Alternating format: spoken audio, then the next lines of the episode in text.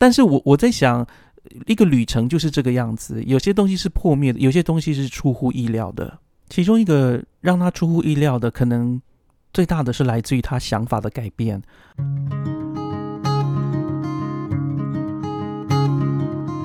马夏嘎苏，你好吗？你今天去了哪里？又做了什么呢？是否还交了些新朋友呢？岛屿的阳光适合阅读。马昆蒂夫想跟您做个朋友，并分享我今天读到的一些心得。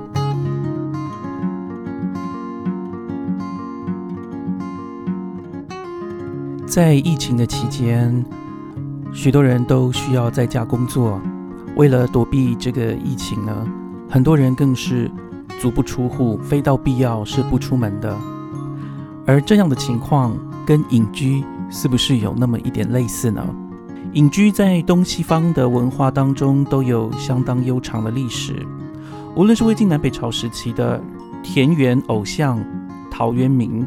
或是在美国。写就《湖滨散记》，独居在沃登湖畔的梭罗，都向我们展现了独居或隐居的时候自力更生的耕读生活。然而，今天马昆蒂夫要介绍的这本书《贝加尔湖隐居札记》，讲的呢是跟这种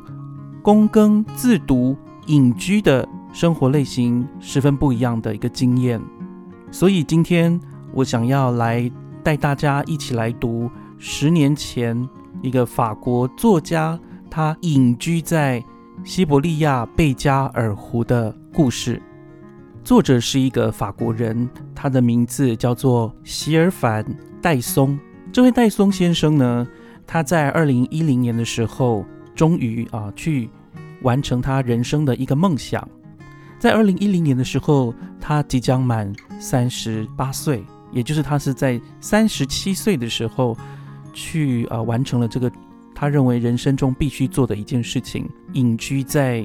西伯利亚的贝加尔湖畔。这本书呢，它讲的是他在西伯呃这个贝加尔湖畔的隐居生活。然而在法文版本的标题里面呢，它的标题下的是在西伯利亚森林中。我现在想要先。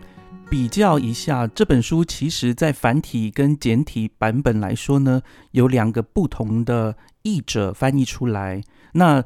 简体的版本呢，在中国的翻译奖获得了肯定，而台湾这边的繁体译本呢，也蛮畅销的。所以我想要比较一下，在二零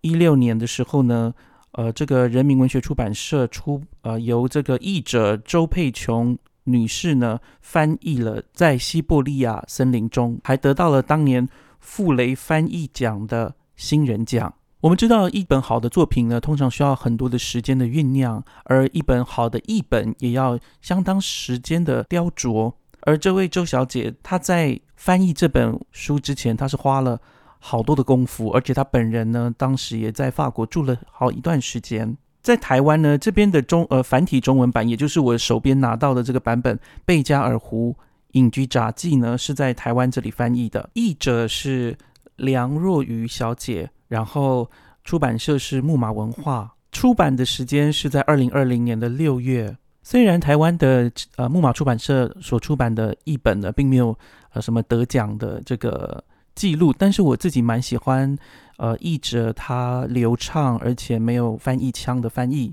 然后也让我领略这个作者他当初在贝加尔湖畔的啊生活当中那些诗意，还有在生活当中的那些温度，不管是冷的或热的，我都有感受得到。所以呢，我今天所讲解的这本书会以啊木马出版社所出版的这一本《贝加尔湖隐居札记》的内容啊来介绍给大家。再来，我想要讲一下这个书名的翻译，因为这个书名的翻译和文案这里面也大有文章。在法语，它的书名就叫在西伯利亚森林中嘛，对吧？可是繁体版呢，却选择呃改译成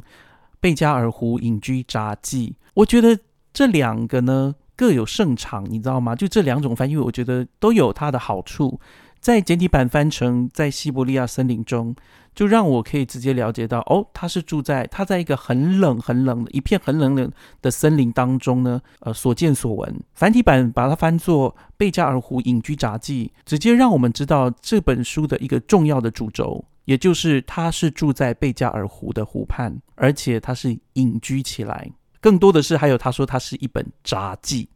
所以，当你拿到这本书的时候，《贝加尔湖隐居杂记》讲的真的就是这个作家戴松，他在贝加尔湖旁旁边，在一个小木屋里独自生活的，可以说是日记。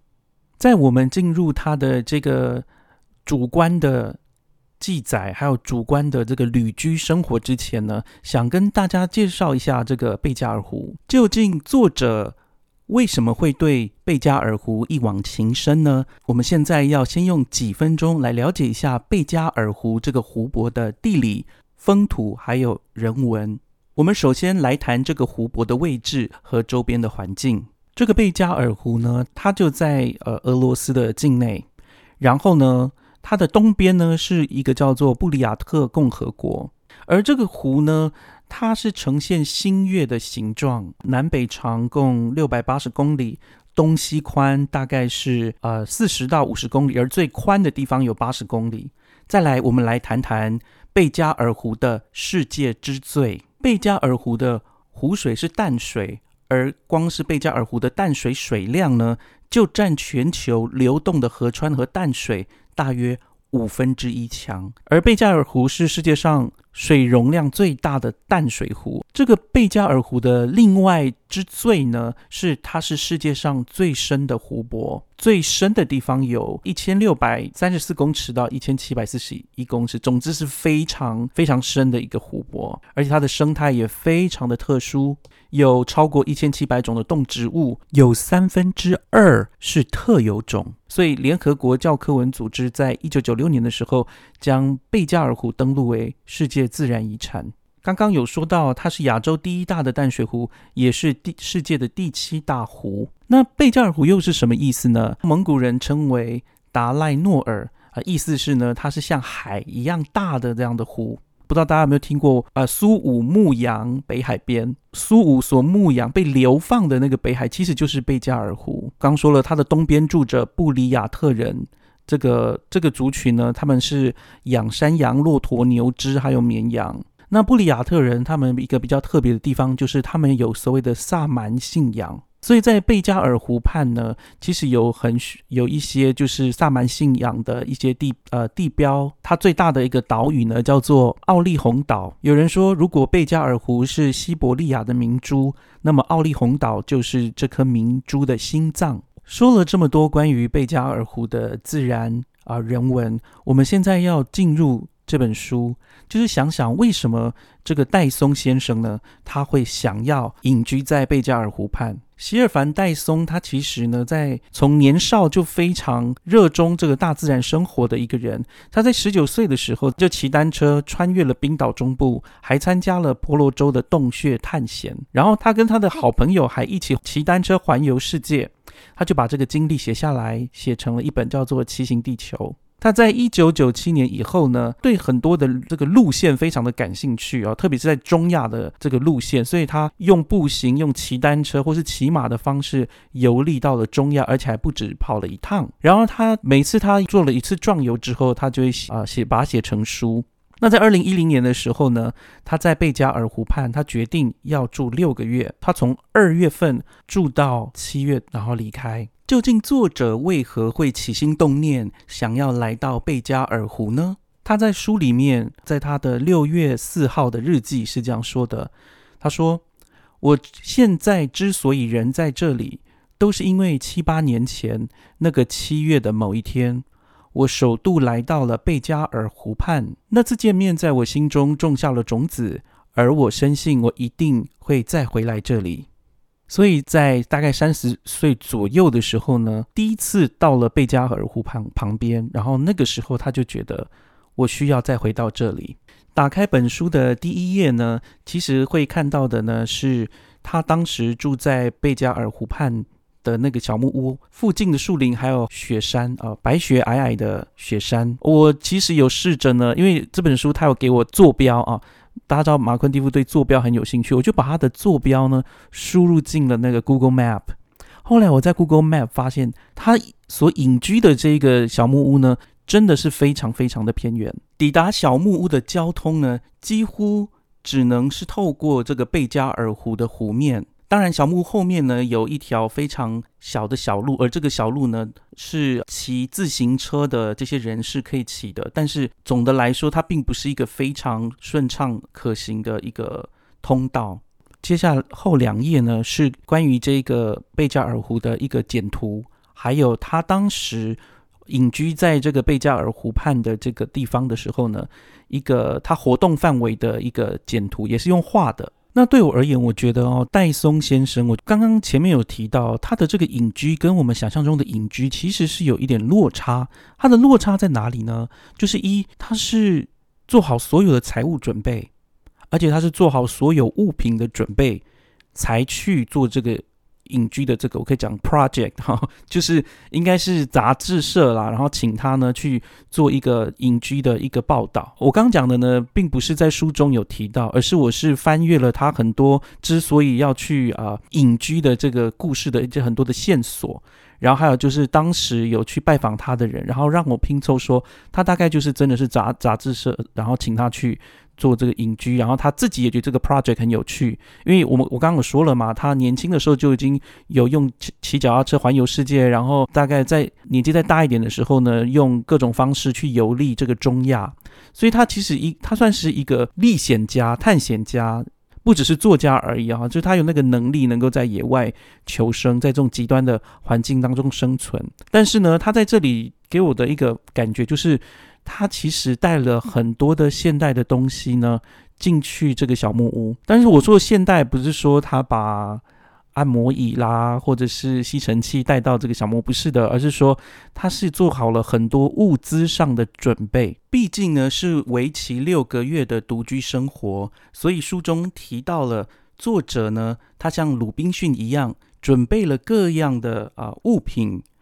实用的物品也精算了六个月所需的食物配给，而他的这些东西呢，当初再来这个小木屋前呢，是装满了一卡车，而且装的满满的，在森林里准备六个月的必需品。哈，他的必需品很多，有斧头啊、斧锤、篷布等等，我就不一一多说。当然也有刀，也有油灯等等的，还有东西。我可以跟大家讲，其他的。东西主要是什么？就除了生活必须的用品之外，他在这个过程当中，他还会野营。我刚好跟大家说，他算是一个探险家，所以他知道要如何在呃非常极端的寒冷、严寒的气候底下生活。总之，他为了要在野外呢过上几晚，他准备了一些东西。因为他去的时间是在二月啊，去到这个贝加尔湖畔，那个时候是大雪纷飞，而戴松先生住在冰湖旁边的时候。平常除了读书之之外呢，就是在风雪当中走几个小时去拜访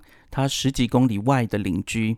当然，他每次造访也几乎呢都会借宿在对方温暖的小木屋当中，然后狂饮伏特加。他会遇到什么样的人呢？他遇到的人主要呢都是在这一个所谓的气象站、气象记录或气象研究站的人。然后这些气象研究站，他们也是非常的偏，彼此都间隔好几十公里。例如说，他北边他有一个邻居叫沃洛迪亚。哦，他那个沃罗迪亚，他也是负责就是在做气象研究站的人。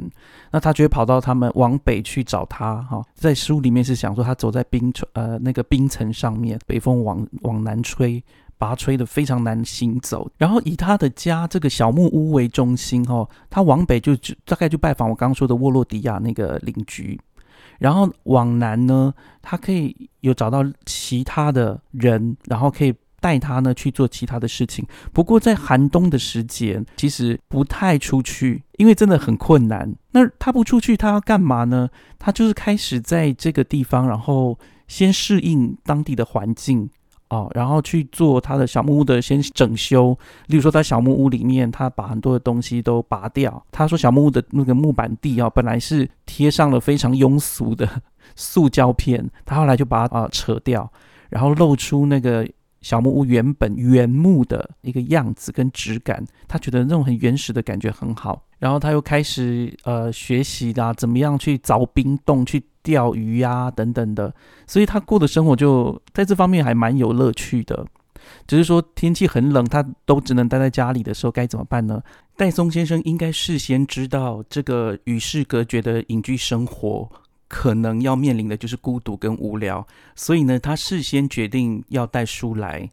他其实还请他的朋友，他自己也自己一起加入，去拟定一份书单。他带了大约六十几本的书去到这个地方。所以，在这个贝加尔湖隐居杂记里面，你会看到这个人呢，他读了真的非常多的东西。如果各位有兴趣的话，其实他在二月十四号的日志当中，有用幽默的方式来表达他之所以会来贝加尔湖的原因。他是这么说的：如果有人问我为什么大老远跑来把自己关在这里，我会回答：我的阅读进度落后了。的确哦，读整本书的时候，你会发现呢，这个戴宗先生他有非常大的热情在读这些事情。然后他选的书呢，他有他自己选书的一个一个规则。他其实不见得都是选择非常艰涩的书，因为他有说到，如果下午下雪的午后只能读黑格尔的话，那时间可就非常难熬了。所以他有在这一个书里面列下他这些呃。所读的这个书单，我自己觉得很有趣的地方是，其实像我们喜欢这种，或是会向往所谓的独居或是隐居的这样子题材的时候呢，我们就会读到，例如说《湖滨散记》，例如说《鲁滨逊漂流记》。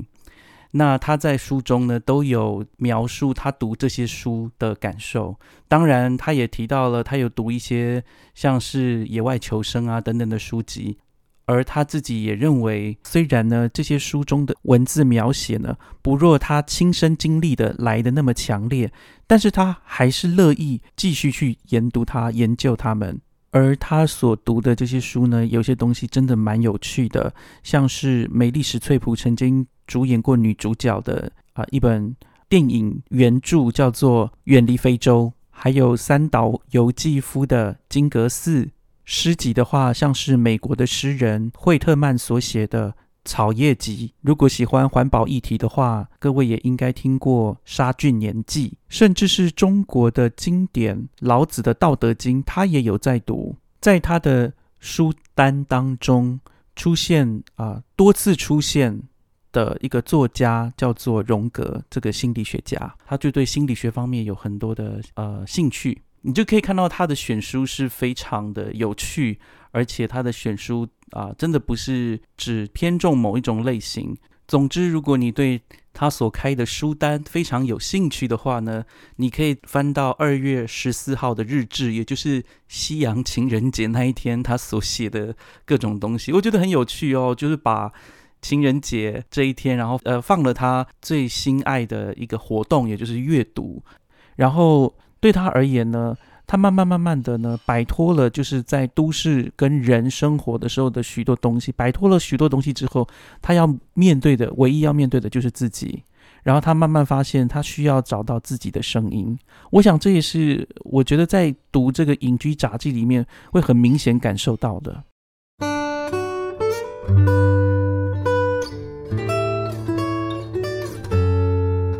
我觉得这本书它一开始让我很喜欢的地方，就是在于它有非常活跃的思考。例如说，在二月二十四日，他那个时候才刚刚住了二十四天嘛，在二二月二十四号的时候呢，他说有一只山雀又回到了他的窗外。这只小动物的造访让我满心欢喜，它让整个下午欢快了起来。才短短几天，我就学会了只用这样的景象就感到满足。接着他说。想到我以前在巴黎过完一天，必须经历那么多的活动、会面、阅读和拜访，我顿时感到不可思议。我现在竟然只因为这只鸟就感觉无比满足。可以看到一只小山雀就让他开心不已。作者在这六个月当中呢，他还蛮常去串门子的，大概一个月会一到两次。有时候不是他去串门子，有时候是因为他住在湖边嘛，对吧？有时候。开在湖上的人看到这个木屋里有人，也来拜访他。所以他的这个六个月当中呢，其实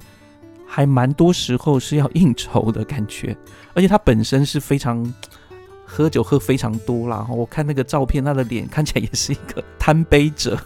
他在里面，他一直在说，他一直很喜欢喝伏特加。我们知道俄罗斯人非常喜欢喝伏特加，可能是因为天气很冷啊等等的。不过我看这位戴松先生可能本身就是喜欢杯中物。我来看，我来读一段他对于这个杯中物的一个想法。那这段喝酒的一个技术呢，是发生在三月份。那三月份那个时候湖面还是冰层。那他有提到，就是当那个结冰结得很厚的时候，湖面的冰呢是黑色的。湖面开始要融化的时候呢，就会开始变成珍珠色啊，白色珍珠色的色泽。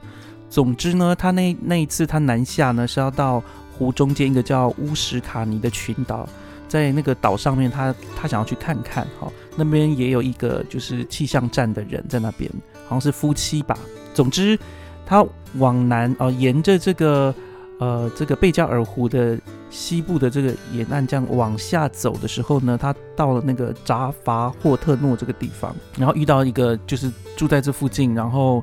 常常来串门子的一个先生，他叫赛戈伊。这段关于酒的一个这个描述是这样说的：三月九号中午，赛戈伊开了一瓶三公升的啤酒，酒标上面写着西伯利亚尺寸。五年来，我一直向往这种生活。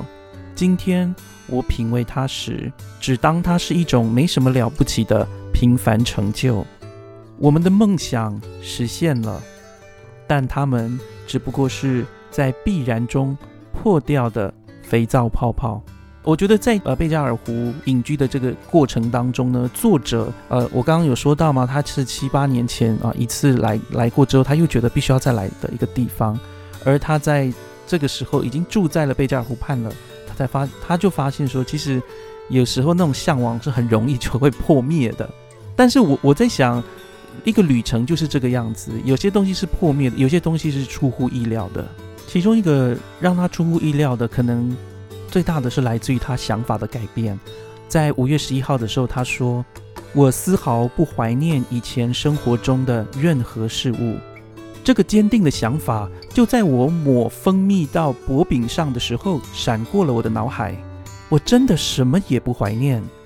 既不怀念我的财产物品，也不怀念我的亲朋好友。这个想法有点令人不安。人是否能这么轻易就抛开人生三十八年来所养成的种种习惯呢？如果一个人抱定主意，决定在生活中什么也不想拥有，那么这个人其实什么也不匮乏。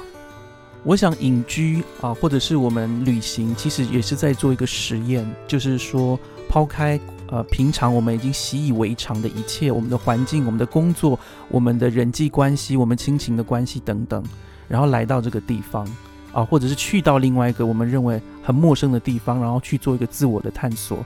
这也是为什么马昆蒂夫自己呃，自从有出国旅游之后，我就。更能够体会这种偶尔需要断舍离的一个感觉，你知道吗？就是说，你需要把自己置身于一个陌生的环境当中，有时候你在陌生的环环境当中，反而能够比较能够听到自己真正的声音，然后去摆脱那种呃你已经非常习惯的思维，或者是你已经非常习惯的担心。啊，有时候你真的要到别的环境底下，你才会可以放下或抛开这些一直以来纠缠你的呃担忧。其实这个呃作者他，我认为他在这个当中，他当然有非常多一个孤单或孤寂的时候，但是因为他来到了这个贝加尔湖畔，有很多的自然风景，还有有很多的动物，这些对他而言相对陌生的东西呢，给他了很多无数微小。但是又奇妙的喜悦，但是他来呃去参加哦，或者是去执行这个隐居的计划，其实对他而言，他自己在人际关系上面也是付出了一些代价。例如说，在三月一号的时候，他有提到那天是他爸爸的生日，然后他一个人呢要留在这个贝加尔湖畔一个冰天雪地的小木屋里面，然后他就在怀想，就是他爸爸在生日的时候，哦，所有的亲戚啊会去到他们家啦。然后尽情的吃喝打闹玩乐，然后他一个人在这个湖畔过这样的生活。在书中，他要写到的另外一个牺牲，就是他跟他女朋友的一个关系。因为其实他要来这个，他要去执行这个贝加尔湖呃隐居的计划的时候呢，他多年前然后跟他分开多年的女朋友回到他的身边。而这个重回他身边的女朋友告诉他说，他不想跟他一起一起去贝加尔湖。所以，对于我们这些读书的人而就读这本书、读他的经验的人来说，我们可以感觉到说，哦，他就彻头彻尾的，真的是不只是隐居，甚至是独居，哈，一个人在那里居住。但是可以感觉到他的那种孤单，以及他如何去面对这种孤单。而在书的尾巴，六月十六号的时候呢？因为他其实他在那边还是有一些通讯的东西，他有一只像大哥大的东西，然后在大哥大上面吧，好像就是有传来一封讯息，说他的女朋友跟他说我要跟你分手。虽然离他七月底，他七月底哈就要回去回到法国去，但是在六月十六号他被分手这件事情也让他非常的痛苦。然后他有说他有大哭，那抱着他后来养的两只狗痛哭。所以你可以知道，就是隐居这种选项哦，抛开一切，有时候也包含就是你可能没有维系好的那些关系，也在这个时候似乎必须要做一个取舍。而当然，这个作者我我自己觉得他当初来贝加尔湖，当然是要你知道，有些男生是这样哈，有有些男人也是这样，他就是要完成他心中的那种梦想，他觉得这种呃探险很刺激。可是他也必须要去面临，就是当你一直不断去探险的时候，你忽略的那些关系，可能就会因此而断掉。最后我要讲的是一个我觉得很有趣的一个转折。这个转折是因为他一个人嘛，然后都在这个呃湖畔生活。他当然偶偶尔他会去呃往西边哦，大家想象一下哈，他现在这个贝加尔湖的呃是在他的小木屋的东边。也就是他的小木屋的窗户往外看呢，就是贝加尔湖，而他背对的是一座山脉，然后这个山脉里面呢，就是所谓的泰加林。泰加林就是北极圈下来的一个森林地带。那泰加林它特别地方就是这些树木呢，都长得呢，那叶子是像针一样的细，然后它每年长得非常的慢。然后大雪覆盖的时候呢，你就有时候觉得这好像来到白色的异世界，可是等到夏天来了，还不是春天哦，因为春天的雪还不一定会融化。夏天来了，雪融化之后呢，你就感觉这片森林又变成黑黑压压的一片。那他那个时候，呃，因为他的签证的关系，他必须往南走哈，然后到那个行政单位去延长他的签证。在那个地方呢，后来他在那边有一个朋友，就把两只狗给他，请他帮忙养。原因是什么呢？因为开始在五月份的时候呢。呃，应该说四月底的时候，其实雪呢就开始在融化了哈。雪融化代表什么呢？冬眠的熊就会跑出来。所以他的好朋友是在地人啊，就给他一个建议说：你就养我这只刚生出来的小狗带出去，至少狗呃熊出来的时候，他们可以去叫，然后去震慑那些想要攻击他们的熊。所以他就把这两只狗带回去。然后我觉得他跟这两只狗的一个相处，我觉得很有趣，因为他。在七月二十七号的时候，他说这两位是我的师傅。那这两只狗刚好一公一母，一黑一白。白色的这个公狗叫做贝壳，然后黑色的母狗叫艾卡。然后的确哦，这两只狗真的非常机灵。我自己没有在书里面看到他们的相片，要么我真的就想象就是他们是毛茸茸的小狗狗，然后他们会真的很聪明哈，亦亦步亦趋的就跟在这个。呃，主人翁的身边，然后他不管是上山呐，或者是下海 哈，真的是下海，他划船，因为那时候雪已经要融了嘛哈，湖开始可以呃划划船的时候，他就会把这两个狗狗呢放在船上，要不然就是他划着船，划着他的独木舟，然后狗狗沿着那个湖岸，然后跟着他这样子。我觉得这个人狗之间的啊呃这个感情也是非常的可爱的。那我就来念一下七月二十七号他对这两只狗狗的告白，因为其实七月二十七号离作者他要回去法国已经只剩下两天的时间。在七月二十七号这一天，天气非常的清朗，然后作者是这么说的：两只狗躺在我身上，我们在湖滩软石上睡了一场午觉。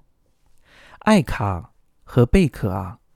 你们是教我看破生命的师傅，你们抚慰了我的心，你们是我的好朋友。你们对生命的际遇，除了即刻将发生的事之外，别无期待。我很喜欢你们。不过，这个主主人翁呢，呃，把这个小狗绑呃绑在身旁，身旁随时随地去抱他们的这个行为，其实看在那个当地当时把这个狗寄养给他的那个主人来说，是他是无法接受的。我发现真的是如此哈，就是俄罗斯人，特别是在这个西伯利亚地区，如果有养狗的话，我之前看过一个纪录片哦，即使天再怎么冷，狗都要待在屋外。对，那我们自己呃，像我，呃，我是布农族嘛，大家可能还记得这件事情。我们家以前养狗的时候，狗是不能进家门的，对，而且不可能跟狗睡觉，啊，就是说跟狗，就是我们在爱这这条狗，我们也要让它活着像呃像狗一样的生活。但这个听起来很很好像很很瞧不起狗，不是的，就是说你人类的那个生活环境跟狗的生活环境虽然很接近，但是在最后还是会有一个区隔，呃，在这一个主人翁这个法国人这个戴松这边呢，他他对待狗的方式 跟俄国人希望他对待狗的方式不太一样。其实，在呃文章的后面呢，这本书的后面，他其实有很多地方呢，是他开始在呃一定要离别，然后有很多计划要去做。那其中一个计划就是，他有很多的朋友都来拜访他，对，包含有一个杂志。不知道是不是编辑，反正杂志的一个人啊，也来拜访他，他的朋友、画家等等的，都接二连三的来。因为是夏天的关系哦，对我觉得这个地方很奇妙啊，就是说这个贝加尔湖在冬天的时候，其实冬天的时候很多，也不算很多啦，其实真的很少，因为他住一个人住在湖边嘛，所以其实他看到的人很少。但是被他记录下来的哦，被他记录下来的人，呃，冬天的时候很多都是在地人啊，都是俄国人，甚至天。还还在下雪哦，然后就会有那个发电水力发电厂的工人骑脚踏车，就直接往北骑，你知道吗？就是我觉得在他的各个访客当中呢，很多都是途中的旅客，他有遇过就只是财大气粗的财阀，或者是当地的人哦，还有就是一些他说他有遇到过一些旅客，像是两个划着独木舟的德国旅客。或者是其他的啊，俄国旅客也有俄国，但是他们是印度教徒的旅客，呃，然后去拜访他，所以他的生活在那边，在夏天的时候，这种交际反而更多，因为大家可以想象嘛，就是你在沿岸好不容易看到有一户人家，然后他旁边如果有一片呃可以就是让你把船停下来的地方，你可能就想要在那边扎营，所以他的在夏天的时候，他蛮多这种，我觉得是一种。被介入的一个感觉，但是呃，他的描述也是蛮蛮好玩的啦。所以在贝加尔湖的这个隐居杂记里面写的都是这一位戴松先生他自己啊在这当中的呃所所见所闻。然后我自己也一直觉得印象非常深刻的就是他如何在严寒之中去跟他附近呃相隔数十公里的邻居串门子的故事。如何在那边跟他们去了解到当地的一个呃一个状况？哦，这个作者他会说俄文，他跟这些呃就是邻居在讲话的时候是用俄文在跟他们沟通。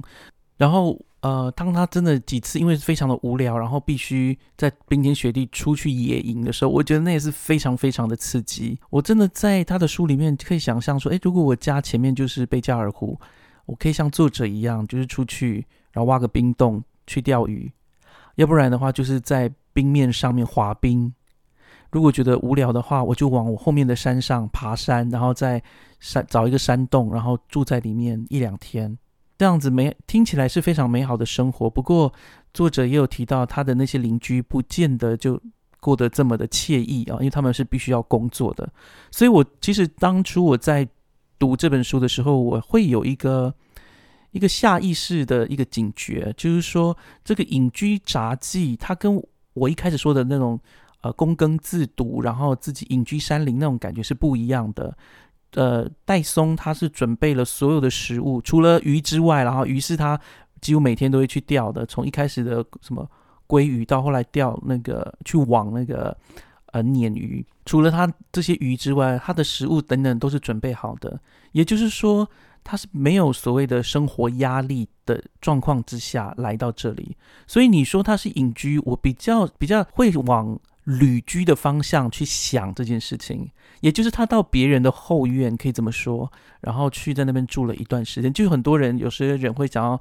呃，在台湾的话，想要到花东啊住一下，啊，对不对？住个三四个月，然后如果附近都没有邻居的话，他们可能就觉得那是一种隐居。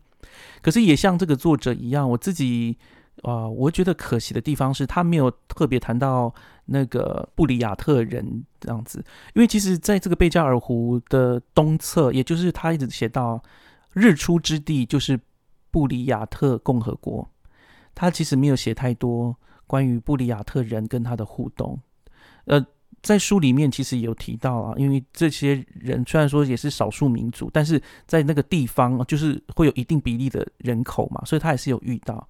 但他可能就没有特别的去认识他们。我觉得这是另外一个可惜的地方。要是我是这位戴松的话，我一定会想要知道这个地本来的主人是谁。然后这个补充一下哦，布里亚特人其实本来他们是真的是有自己的文化，也有自己的宗教，可是后来呢，因为他们跟那个时候跟那个，因为我们我们刚刚一开始有说嘛，这个贝加尔湖附近本来是呃世居着很多的部族，那这个布里亚特人有跟那个俄罗斯打仗，但是后来输了，那有将近将近真的是将近一百年的时间呢，俄俄罗斯啊那个时候是用同化的方式啊去逼他们一定要讲他们的语言，所以他们的语言那个时候其实呃流失非常非常非常的惨重。后来他们组织成自己的共和国之后呢，这个布里亚特人是语言上面当然是少了很多，但是他们透过宗教，因为布里亚特共和国，呃，这些布里亚特人他们以前是有信奉藏传佛教，那透过这个佛教或是萨还有当地的萨满信仰，然后开始凝聚起他们的民族的呃向心力，所以现在来说的话，布里亚特共和国慢慢的就呃，如果你去。去查布里亚特人的话，大概就会查到他们有呃藏传佛教啊佛，特特别是佛教，然后还有就是他们的一些比较特殊的文化。那这个也是这个在布呃贝贝加尔湖畔啊隐居的呃戴松先生没有特别提到的地方，我觉得想要说一下。不知道大家今天听到了听完了这一本关于贝加尔湖隐居札记的一个。内容之后会不会对贝加尔湖啊心生向往，然后想要去看看？再提醒一次哦，在贝加尔湖的话，那个贝加尔湖的结冰时间是啊一到五月，然后它有非常短暂的夏日，但是它夏天的时候呢，白天可以有大概十七个小时哦，是非常的长。最近刚过夏至嘛，对吧？所以夏至的时候，他们的白天特别的久长。也说呢，他们当地山上是很多的蚊子啊，这也是一个很有趣的地方。总之，我真的非常喜欢这本书，它打开了我对于 在这种冰冰天雪地生活的一些想法，也帮助我侧面了解到，就是俄罗斯它在边境啊，就在这种人烟罕至的地方是怎么样进行它的管理，也就是放几几个小站哦，这些小站里面啊，就是气象研究员等等。我觉得这个呃很很奇妙的补足了我对于俄罗斯偏远地方的哦，特别是西伯利亚这种生活方式相关的一个知知识，也补足了我呢，就是对于呃，如果我一个人要独居，而且是一个人住的话，我要放弃什么东西，以及要准备哪些东西。不知道各位听完这个节目之后，你自己是否会好好珍惜独独处的时间，或者是已经开始有。想要独居跟隐居的计划。总之，这是今天的马夏嘎苏。我希望各位都能够平平安安、健健康康。然后我们下集再见。喜欢我们今天的节目吗？欢迎各位听友能够到 Spotify、Apple Podcast、Google Podcast 或 Sound On 聆听我们的节目《马夏尔克书》，并且在 Apple Podcast 上给我们五颗星的评价。当然，如果各位还有其他的，意见或者是很好的想法，也欢迎到我们脸书的粉砖以及 Instagram 上面的粉砖留言给我们，我们很期待获得各位的反应跟回响哦。我们就下次再见喽，拜拜。